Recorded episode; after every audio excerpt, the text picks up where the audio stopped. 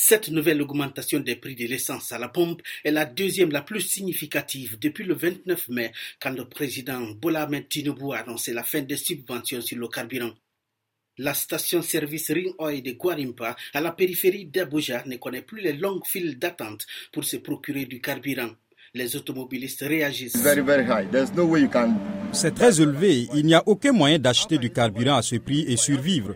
Comment pouvez-vous survivre alors que vous avez une famille, des enfants qui vont à l'école, vous devez les nourrir, vous devez acheter des pneus et réparer votre voiture? Vous ne pouvez pas survivre. Donc, ce gouvernement devrait revoir à la baisse ce prix à au moins 350 naira. À 617 naira, c'est trop élevé c'est beaucoup trop cher.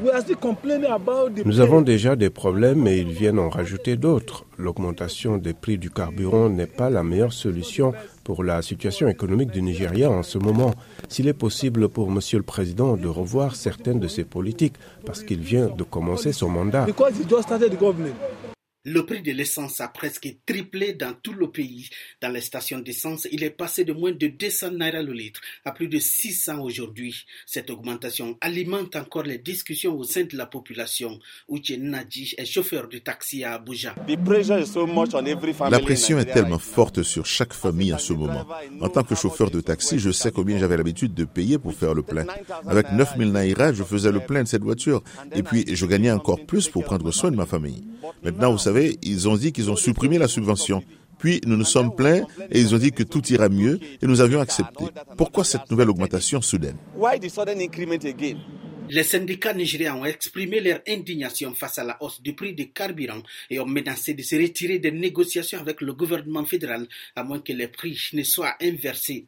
La subvention sur le carburant a été introduite dans les années 70, permettant jusqu'au 29 mai dernier de maintenir les prix bon marché pour des millions de Nigérians. Au fil des années, les subventions ont coûté plusieurs milliards de dollars à tous les gouvernements. Charles Abayomi, expert en pétrole. I think it is imperative that the subsidy be removed.